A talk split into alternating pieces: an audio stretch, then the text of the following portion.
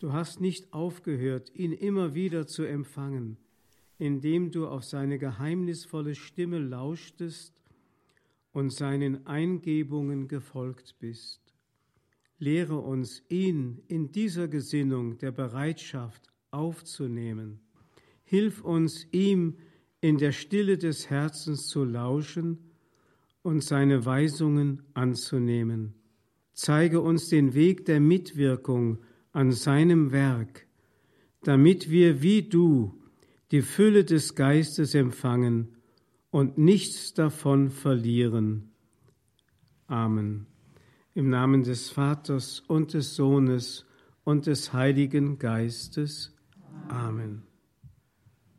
Liebe Schwestern, liebe Brüder, liebe Radio Horeb Familie, das letzte Wort soll Maria, die Mutter Gottes, haben. Ich pflege gerne zu sagen, Jesus ist eine Dogmatik, Maria ist eine Betrachtung.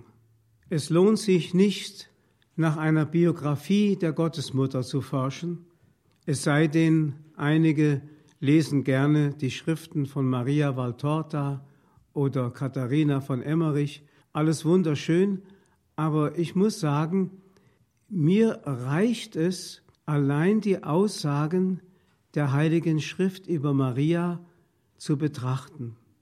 Die Kirche hat im Laufe der Jahrhunderte, und die Kirche muss man sich als eine Person vorstellen, betrachtend hinein vertieft in dieses Geheimnis und ist zu immer neuen Erkenntnissen gekommen. Und zwar nicht so sehr durch den direkten Blick auf Maria, sondern durch den Blick auf Jesus und Jesus weist auf seine Mutter hin.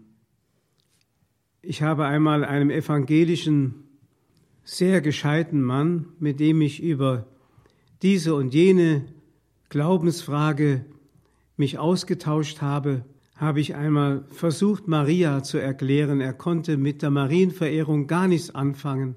Weder, dass man sie verehrt, noch, dass man zu ihr betet. Und äh, da heißt es ja oft von der Seite derer, die sich damit schwer tun. Gott hätte ja jedes Mädchen nehmen können. Warum machen wir mit Maria eine solche Besonderheit? Da habe ich ihm gesagt, wissen Sie, Sie sind ein frommer, evangelikaler Mann. Und ich wünsche Ihnen wirklich von ganzem Herzen, dass Sie einmal in den Himmel kommen, wie ich mir das auch wünschen darf. Und ich werde Ihnen genau sagen, was dann passiert, wenn Sie in den Himmel kommen. Da wird wahrscheinlich am Eingangstor, wie das volkstümliche Verständnis sagt, der heilige Petrus stehen und wird Sie begrüßen, grüß Gott, Herr Doktor, so und so. Und dann wird er sagen, haben Sie einen Wunsch? Ja, ich möchte zu Jesus. Und zwar direkt zu Jesus. Ja, Augenblick mal, Herr Doktor, das sind ja links die Engel, das sind die Heiligen. Nein, ich möchte weder Engel noch Heilige, direkt zu Jesus.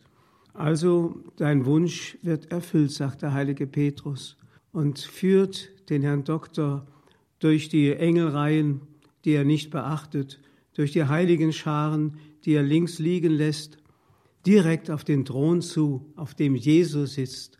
Und gerade in dem Moment, wie er Jesus begrüßen will, steht Jesus auf von seinem Thron und sagt, darf ich Ihnen meine Mutter vorstellen?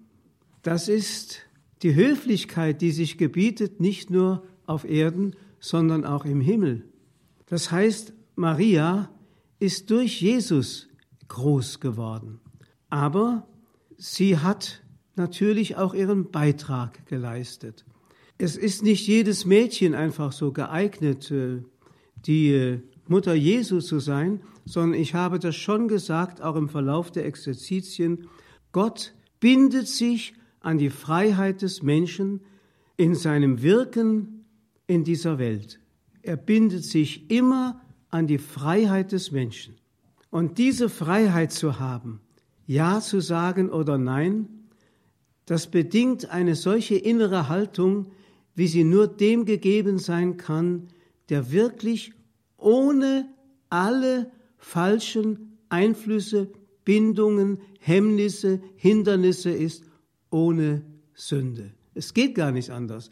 Der volle freie Mensch, der wir erst im Himmel sein werden, ist der, der ohne Sünde ist.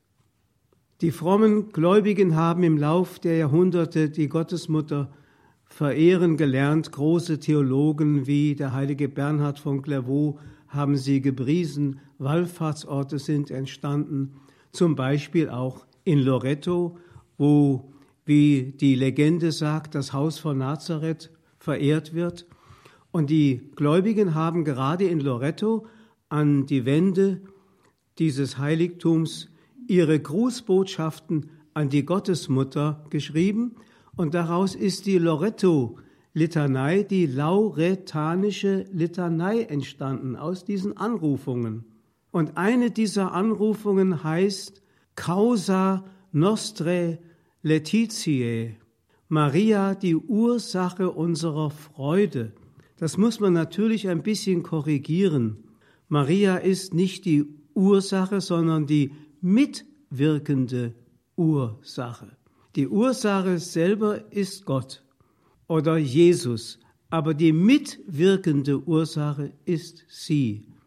Der heilige Pfarrer von Aas hat das einmal einer reliquiensüchtigen Frau, die zu ihm kam und ihm ein Autogramm abverlangte, einmal gezeigt. Sie zeigte ihm ein Andachtsbildchen mit der Gottesmutter Darunter stand geschrieben, Maria, Quelle aller Freuden oder Quelle aller Gnaden.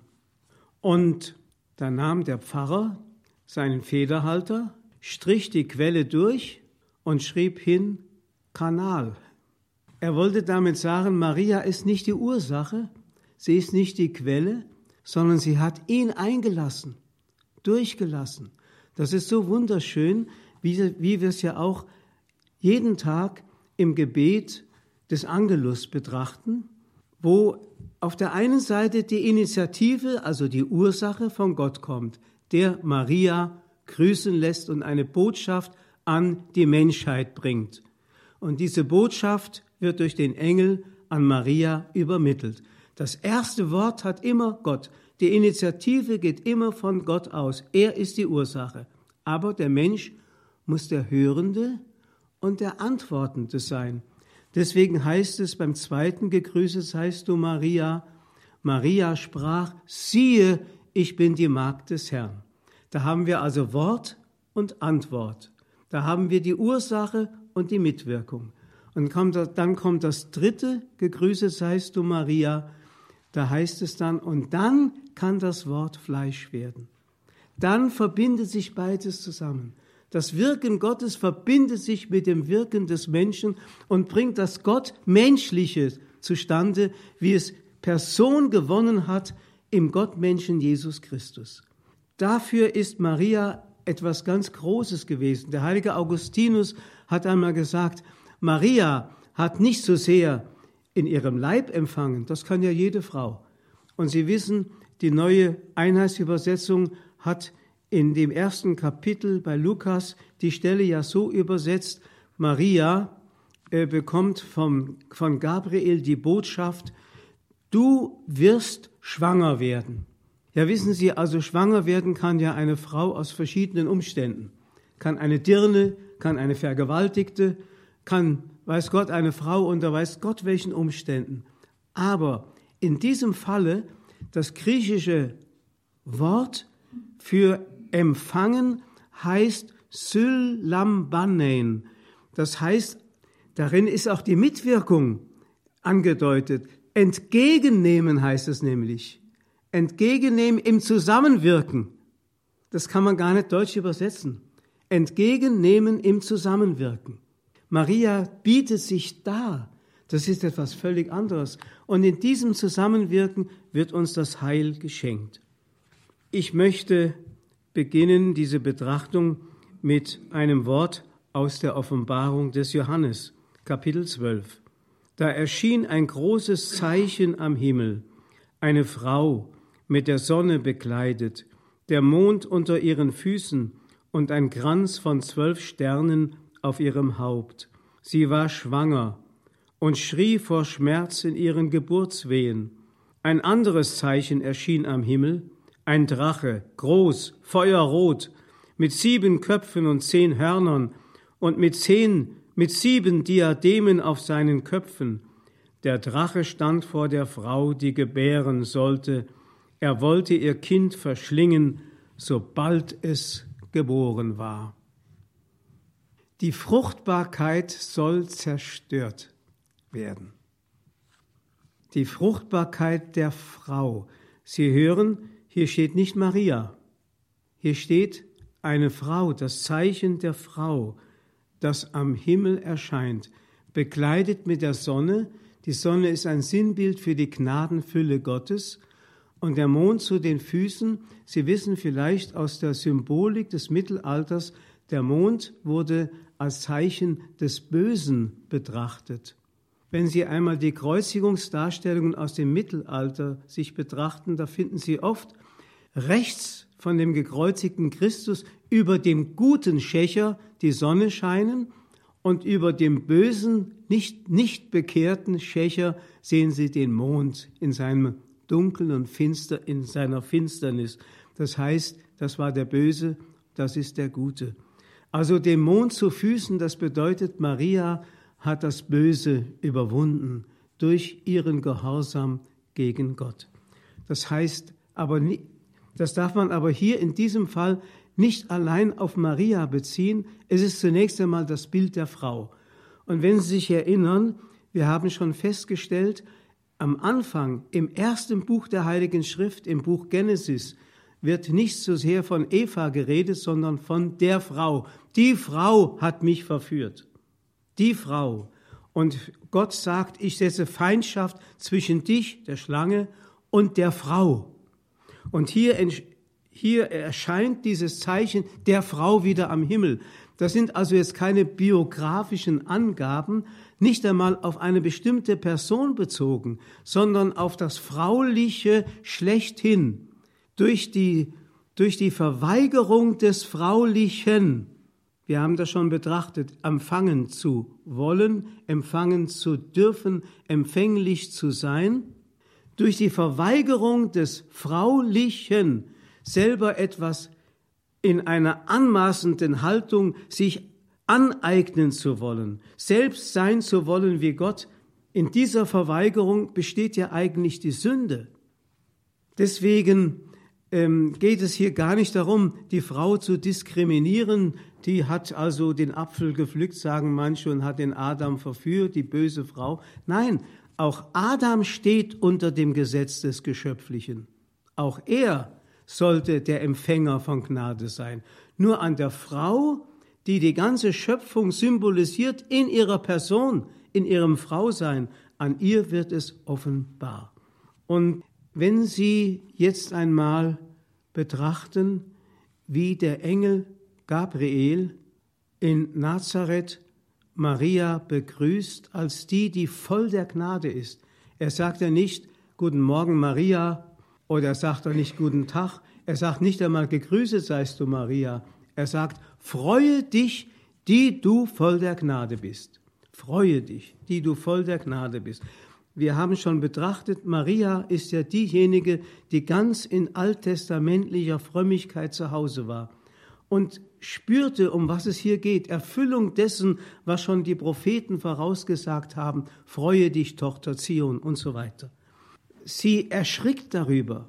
Das heißt, die Exegeten ich denke zum Beispiel an den protestantischen Exegeten Max Turian von Thésée, der dann später katholisch wurde. Er hat ein ganz wunderschönes Buch über Maria geschrieben, ein exegetisches Buch über Maria.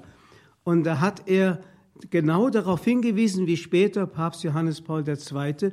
in seiner Enzyklika Redemptoris Mater über die Mutter des Erlösers, dass der Name, den Gott ihr gegeben hat, der Name war, der im Griechischen heißt Kecharitomene, die du voll der Gnade bist. Er sagt nicht Maria, sondern ihr eigentlicher Wesensname ist es, voll der Gnade zu sein.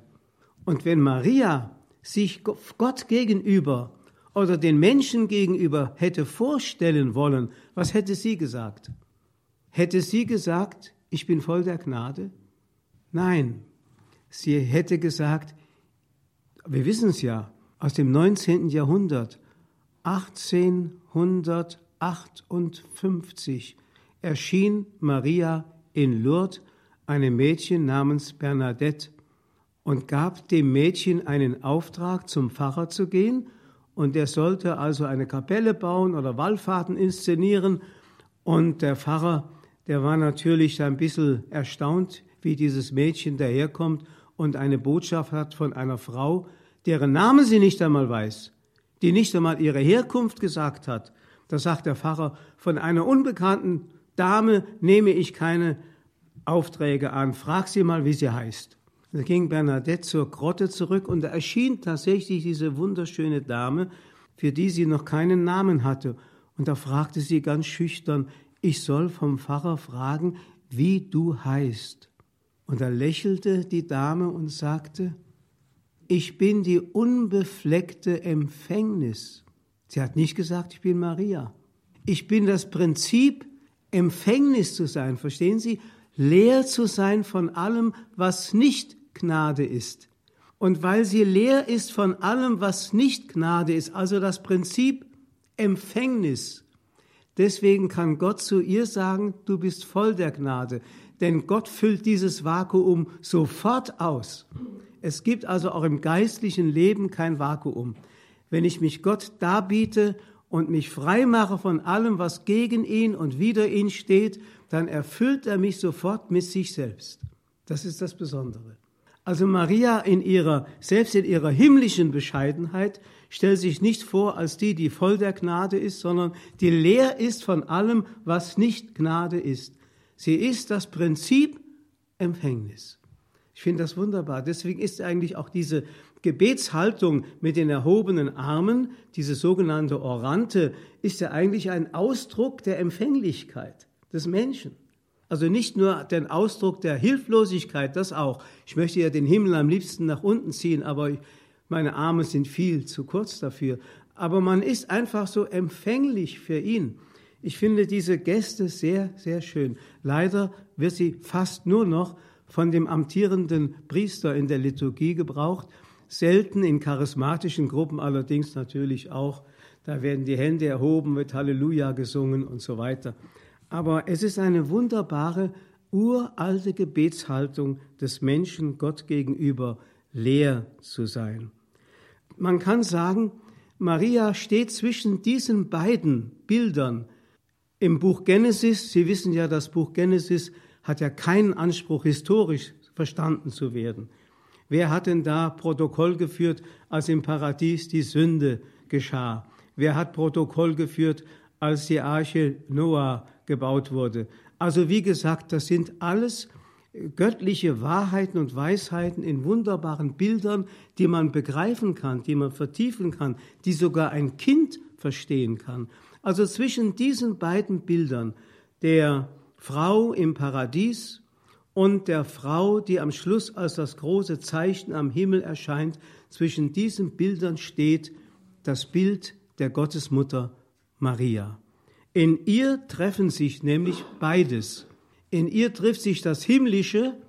Wir haben schon gehört von der ersten frohen Freudenbotschaft, die Gott dem Menschen bei der Vertreibung aus dem Paradies immerhin mit auf den Weg gegeben hat. Es wird einmal der Kopf der Schlange zertrümmert werden. Das ist die Verheißung, unter der die Menschen gelebt haben, der sie ihre ganze Sehnsucht entgegengebracht haben. Tauert ihr Himmel von oben. O Heiland, reißt den Himmel auf. Das sind diese Sehnsüchte des Menschen, die, die sie Gott entgegengehalten haben, bis hin zu Johannes dem Täufer, wo die Menschen ihre Sünden bekannten, in der Sehnsucht, dass endlich der käme, der mit Vollmacht sagen konnte, deine Sünden sind dir vergeben. Bis dahin reichte das. Also Maria ist sozusagen genau der Schnittpunkt zwischen dem Alten und dem Neuen.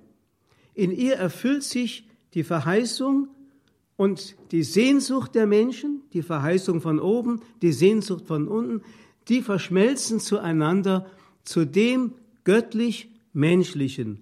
Göttliche Verheißung, menschliche Erwartung wird jetzt in dem Gott Menschen Jesus Christus konkret. Maria ist gewissermaßen der Schmelztiegel der Menschwerdung geworden in ihrem unglaublichen, ja für uns unglaublichen Glauben, den sie dem Herrn entgegengebracht hat, ohne zu begreifen. Das wäre übrigens auch mal eine Betrachtung wert, so als private Betrachtung, nicht als, als eine Sache, die man als Kirchenlehre dann verbreiten könnte, mal darüber nachzudenken, wie der Glaube der Gottesmutter immer wieder auf die Probe gestellt worden ist.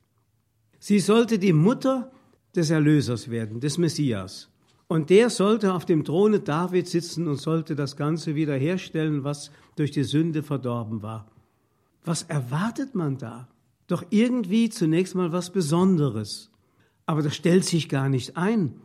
Denken Sie einmal dran, es war eine gewöhnliche Schwangerschaft.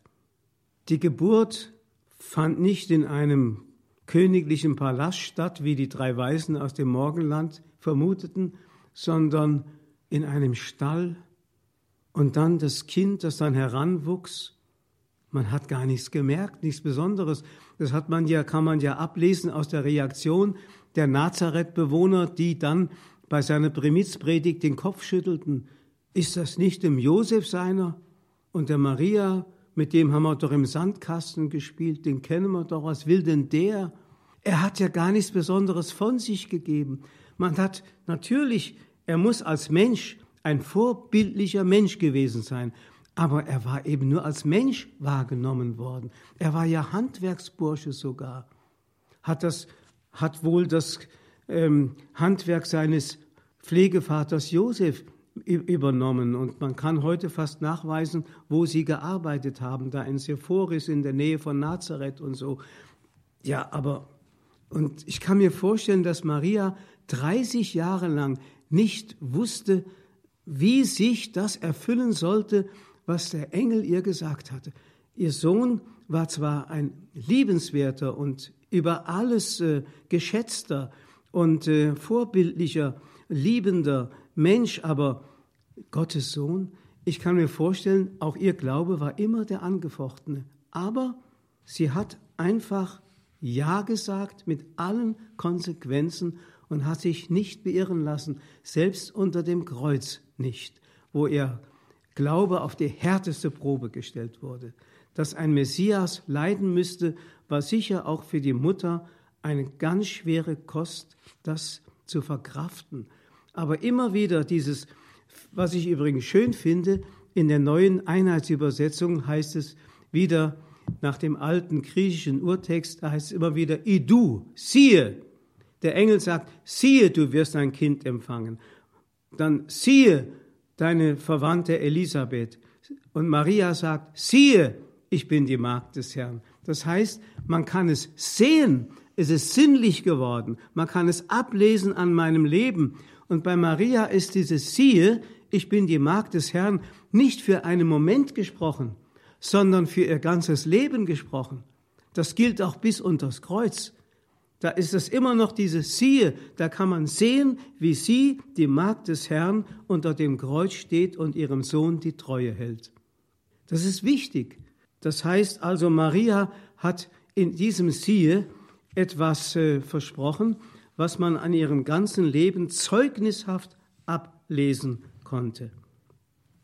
Wenn wir den Stammbaum Jesu in den Evangelien verfolgen, da fällt auch etwas auf. Der Stammbaum Jesu beginnt einmal bei Adam und Eva und ein andermal bei Abraham. Und dann fällt auf, der endet aber nicht bei Maria. Der endet bei Josef. Und dann heißt es, Isai war, oder wie hieß das, war der Vater von Josef und Josef war der Mann Marias. Also Jesus ist gar nicht fleischlicher Abkunft gewesen von Abraham sondern geistiger Abkunft. Das heißt, wenn es heißt, Josef war der Mann Marias, dann bedeutet das, dass Maria, mit Maria, Gott einen neuen Anfang gemacht hat, einen Schnitt gemacht hat. Also das, was der Teufel schon damals im Paradies beabsichtigte, die Genetik des Menschen so zu stören, dass unmöglich ein Messias hervorgehen konnte, weil die Sünde sich vererben würde bis in die letzte Generation, das hat Gott dem Teufel so zunichte gemacht, dass er einfach einen Schlussstrich machte, eine Zäsur. Mit Maria fing etwas Neues an. Sie wurde ohne Sünde empfangen. Nun wird ja schon im alten Bund immer das Volk Israel, das Volk der Verheißung, immer im fraulichen Bild gesehen. Das fällt auf, vor allem wenn man bedenkt, dass man dem Alten Testament und auch der Kirche heute immer noch den Vorwurf macht, eine patriarchalische Gesellschaft gewesen oder immer noch zu sein. Patriarchalisch, Männerwirtschaft. Männer haben die, das Schicksal des Volkes Israel bestimmt, Männer bestimmen das Schicksal der Kirche. Merkwürdig ist nur, dass Gott aber sein auserwähltes Volk nicht männlich sieht, sondern fraulich sieht, in der Gestalt einer Frau. Jungfrau und Braut, die Jungfrau Tochter Zion, die Tochter Jerusalem, wie es bei Jesaja heißt. Oder ich habe schon die Stelle erwähnt, wie der junge Mann sich mit der Jungfrau vermählt, so vermählt sich mit dir dein Erbauer, du bist die Braut. Und wie der Bräutigam sich über seine Braut freut, so freut sich dein Erbauer über dich. Oder wie es da heißt, ich baue dich wieder auf. Du sollst neu gebaut werden, Jungfrau Israel. Du sollst dich wieder schmücken mit deinen Pauken, sollst ausziehen im Reigen der Fröhlichen. So steht's bei Jeremia. Also immer dieses Bild. Und die Bundesformel im alten Bund, die mindestens 40 Mal vorkommt, wenn nicht mehr, heißt immer wieder, ich will dein Gott sein. Du sollst mein Volk sein. Da brauchen Sie nur zwei Vokabeln auszutauschen. Das Gott mit Bräutigam und Volk mit Braut. Ich will dein Bräutigam sein. Du sollst meine Braut sein. Im Grunde ist es eine Hochzeits- und Vermählungsformel, die Gott hier gebraucht, um den Bund anzudeuten, den er mit dem Menschen schloss, der eigentlich schon im Paradies geschlossen war, der aber aufrechterhalten wird, obwohl die Braut die Treue gebrochen hat und wie Hosea sagt, zur Dirne geworden ist. Gott hält, der Bräutigam hält der zur Dirne gewordenen Braut die Treue, ja sogar so stark und so intensiv, dass er bis an den Ort ihrer Schande ihr nachgeht. Bei Jeremia heißt es, mit, mit ewiger Liebe habe ich dich geliebt, darum habe ich dir so lange die Treue bewahrt. Er geht ihr nach und er stirbt in der totalen Hingabe seiner selbst, um sich neu mit dieser Braut zu vermählen. Man kann die Kreuzes, die Kreuzigung Christi bezeichnen als eine Bluthochzeit. Wissen Sie, dass das der tiefere Grund dafür ist, dass die Ehe als Sakrament unauflöslich ist, weil es selbst für den Bräutigam keinen Grund gibt, die Braut zu verlassen, auch wenn sie ehebrüchig wird. Das ist der Grund für die Unauflöslichkeit der Ehe, weil nämlich ein Sakrament ist ja immer die Möglichkeit, dass etwas unsichtbar Wirkendes oder die Unsichtbarkeit Gottes im sichtbaren Zeichen wirksam werden kann. Das heißt, die unsichtbare Treue Gottes, wie wir sie eben geschildert haben, wird sichtbar dem, dem, von den Menschen dargestellt in dem Bund von Mann und Frau, in diesem Liebesbund, der fruchtbar wird in der Hingabe des Mannes zur Frau und der Frau zum Mann. Fruchtbar darin, sodass in dem Kind die Dreiheit vollendet wird, die ein Abbild wieder des dreifaltigen Gottes ist der in der Unterschiedlichkeit der Personen, die die Voraussetzung ist für die Einheit im Wesen, in der Unterschiedlichkeit der Personen diese Fruchtbarkeit ermöglicht erst, dass daraus das werden kann, was schließlich im Kind in der Ehe sichtbar wird als die Frucht der Liebe zweier, die sie einander verbunden und vereint haben. Also wie gesagt, diese Bundesformel gilt im alten wie im neuen Bund und ist nie aufgehoben worden. Deswegen muss man sagen, wir dürften eigentlich gar nicht vom neuen Bund sprechen, wir müssten korrekterweise vom erneuerten Bund sprechen. Gott hat seinen Bund nie aufgelöst, sondern immer wieder erneuert. Und wir wissen, dass eben auch die Eucharistie, die wir feiern, nichts anderes ist als diese hochzeitliche Feier, in der dieser erneuerte Bund jetzt noch einmal unter uns gegenwärtig gesetzt wird. Jesus sagt, der Kelch des neuen Bundes. Ich sagte also, Maria nennt sich mit Recht die Empfängnis. Sie ist das personifizierte Prinzip des fraulichen Vorbild und Urbild der Schöpfung. Das Geheimnis der Mutterschaft Mariens ist also das Geheimnis des Herzens und nicht so sehr des Leibes. Sie kennen die Stelle, wo Jesus in der Menge verkündet und die Menschen ihm so an den Lippen hängen und so fasziniert sind, dass eine Frau, eine Frau, das ist typisch, in ihrer Intuition spontan ausruft, selig der Leib, der dich getragen und die Brust, die dich genährt hat. Das konnte nur eine Frau so sagen, weil sie etwas erkannt hat. Ohne diese Mutterschaft wäre dieser Mann nicht Jesus. Und er muss eine wunderbare Mutter haben. Es war ein Kompliment an die Mutter Jesu. Aber Jesus hat dieses Kompliment auf eine höhere Ebene gestellt.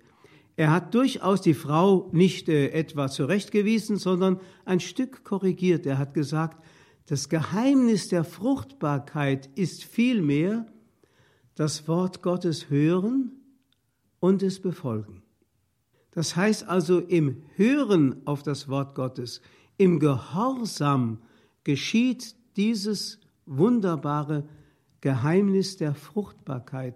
Deswegen hat der heilige Augustinus ja gesagt, Maria hat nicht zuerst in ihrem Leib empfangen, das könnte jede Frau, sondern vor allem in ihrem Herzen, hörend, gehorchend dem Worte Gottes. Und dieses Prinzip des Hörens und Gehorchens ist der Kirche als marianisches Prinzip, so könnte man es nennen, mit auf den Weg gegeben. Nur unter diesem marianischen Prinzip kann die Kirche fruchtbar sein. Und wie kann man dieses marianische Prinzip etwa beschreiben? Man kann sagen, Empfangen hat immer den Vorrang vor dem Tun. Zunächst einmal auf Gott hören und dann erst aktiv werden. Das hat einmal der Kardinal Meissner gesagt. Die Kirche in unserem Land ist dabei, ihr Glaubenskonto beständig zu überziehen. Sie ist wie eine riesige Karosserie von einem tollen Auto mit einem winzigen Motor. Das heißt, wir setzen große Werke in Gang, unterhalten große Werke und man rühmt sich ja heute immer noch der großen Aktivität. Die Kirche ist der größte, der zweitgrößte Arbeitgeber in Deutschland. Man überlege sich, 800.000 Beschäftigte hat die Kirche in Deutschland. 800.000, also getan wird viel. Und wissen Sie, wie viele regelmäßige Kirchgänger wir noch in Deutschland haben? 900.000. Das heißt also, fast jeder müsste ein kirchlicher Angestellter sein. Sind Sie kirchlich angestellt? Sind Sie kirchlich angestellt? Sie auch nicht. Also da fehlen doch einige von den kirchlichen Angestellten sonntags in der Kirche. Wenn wir nur noch 900.000 Besucher haben und 800.000 Kirchenangestellte, dann müsste das doch eigentlich deckungsgleich sein. Aber ich stelle fest, dass diese 900.000 meistens aus einer ganz anderen Ecke kommen, von einfach schlicht gläubigen Menschen. Wir haben viele Funktionäre heute in der Kirche. Und deswegen ist die Kirche zwar ein, ein toller Arbeitgeber, aber sie bewirkt nichts mehr an Segen für das Volk. Das ist ja genau das, was der Papst Benedikt, was Papst Benedikt mit dem Wort Entweltlichung gemeint hat. Sozialarbeit geht vor Mission. Missio und Caritas haben keine geistlichen Perspektiven mehr. Überlegen Sie mal, was Missio bedeutet hat im 19. Jahrhundert und was ist daraus geworden. Wenn Sie heute von Missio reden in Österreich oder in Deutschland, dann geht es doch eigentlich nur noch um Entwicklungshilfe und um Geld zur Unterstützung. Wir haben aber keine Missionare mehr. Wir brauchen sie selber. Wir müssen sie importieren. Wir haben keine spirituelle Potenz mehr. Wir sind impotent geworden, geistlich impotent. Und das macht sich natürlich bemerkbar am mangelnden Priesternachwuchs. Das kann man nicht managen. Es hat keinen Sinn, einfach zu sagen, wir weihen jetzt jedweden, der Priester werden will, ob Mann oder Frau, ob verheiratet oder nicht zum Priester, könnte man machen. Dann haben wir statistisch natürlich die Zahl aufgebessert. Aber wir haben spirituell keinen Gewinn davon. Wie gesagt, das marianische Prinzip heißt hören, empfangen und dann erst handeln.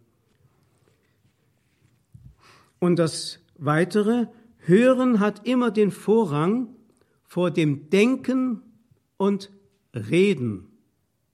Ich denke an das Vorwort, das Papst Benedikt, besser gesagt Professor Josef Ratzinger, seinem Buch Einführung in das Christentum vorangestellt hat, wo er schreibt, der Glaube kommt vom Hören und nicht vom Nachdenken. Käme er vom Nachdenken, dann bliebe der Mensch mit seinem ganzen Erkennen in dem engen Bereich hängen oder gefangen, der für ihn begrifflich und gedanklich nachvollziehbar ist. Aber die göttliche Wahrheit geht ja weit über unser Denken hinaus. Und deswegen können wir nur hörend empfangen eine solche Fülle und Weite, wie sie die Gedankenwelt des Menschen gar nicht hergeben kann. Deswegen, das gehört zu dem marianischen Prinzip, Hören hat den Vorrang vor dem Nachdenken und dem Reden. Von daher kann man sagen, war der, die beste Theologin oder der beste Theologe, der je auf der Welt war, war Maria. Die hat am besten gehört. Und glauben Sie mir, ein Prediger, der ein hörendes Publikum haben will, wenn er selbst nicht ein Hörender ist, hat er dem Publikum auch nichts zu sagen. Das hat einmal der berühmte baptistische Massenprediger Spurgeon in England im 19. Jahrhundert war er ein Massenprediger, der sonntags 10.000 Leute vor sich hatte. Der hat einmal gesagt, ein Prediger muss, wenn, bevor er predigt, erst einmal auf dem Berg der Verklärung gewesen sein und muss wie Mose vom Berg mit leuchtendem Ansicht heruntergekommen aus der Gottesbegegnung direkt zu den Menschen hin, damit Gott ihnen so durch den Prediger begegnen kann. Also wenn er selbst kein Betender, kein Hörender ist, hat er den Menschen auch nichts zu sagen. Es gibt heute viele Predigten, das habe ich neulich mal gehört, da sagte jemand, merkwürdig, Herr Pfarrer, wie kommt das? Ich war am Samstag in einem Ort ähm, im Gottesdienst, da habe ich eine Predigt gehört und als ich am Tag drauf in einem anderen Ort, am Sonntag, also am Samstag war das die Vorabendmesse in einem Ort und am Sonntag in einem anderen Ort hat er die Messe gehört. Da habe ich von einem anderen Pfarrer genau dieselbe Predigt gehört. Ja, sagt er, hat dieselbe Internetquelle benutzt. Ja, aber das ist doch keine Wort Gottes Verkündigung. Wissen Sie, das Wort Gottes muss hörend assimiliert werden. Es muss immer wieder Fleisch werden und muss dann sozusagen verleiblicht in Gestalt des Verkünders vor den Menschen stehen, sodass eigentlich mehr die Person als das Wort zu den Menschen spricht. Mehr die Person als das Wort.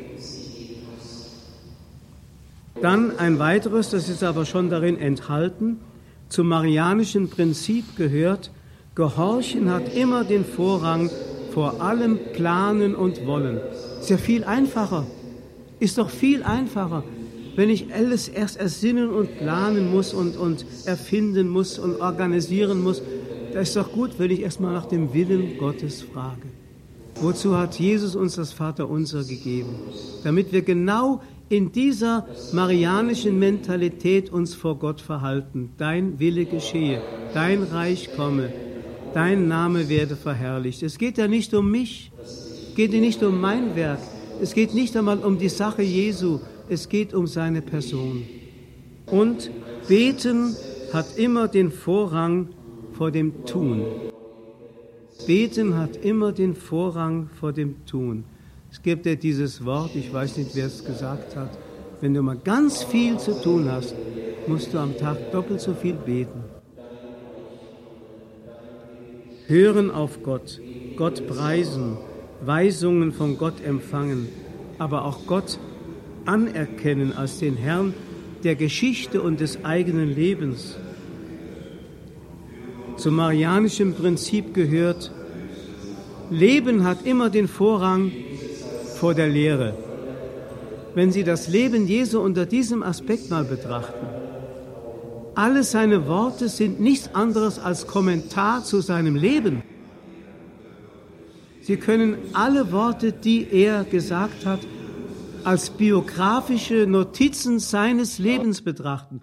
Hat übrigens Papst Franziskus in seiner Enzyklika Freude des Evangeliums hat er das erwähnt, dass die Seligpreisungen, die acht Seligpreisungen, nichts anderes sind als eine Autobiografie Jesu. Er ist der Arme, den er selig preist. Er ist der reinen Herzens. Er ist der, ähm, der Sanftmütige. Also all das, was er selig preist, ist zunächst seine Eigenschaft.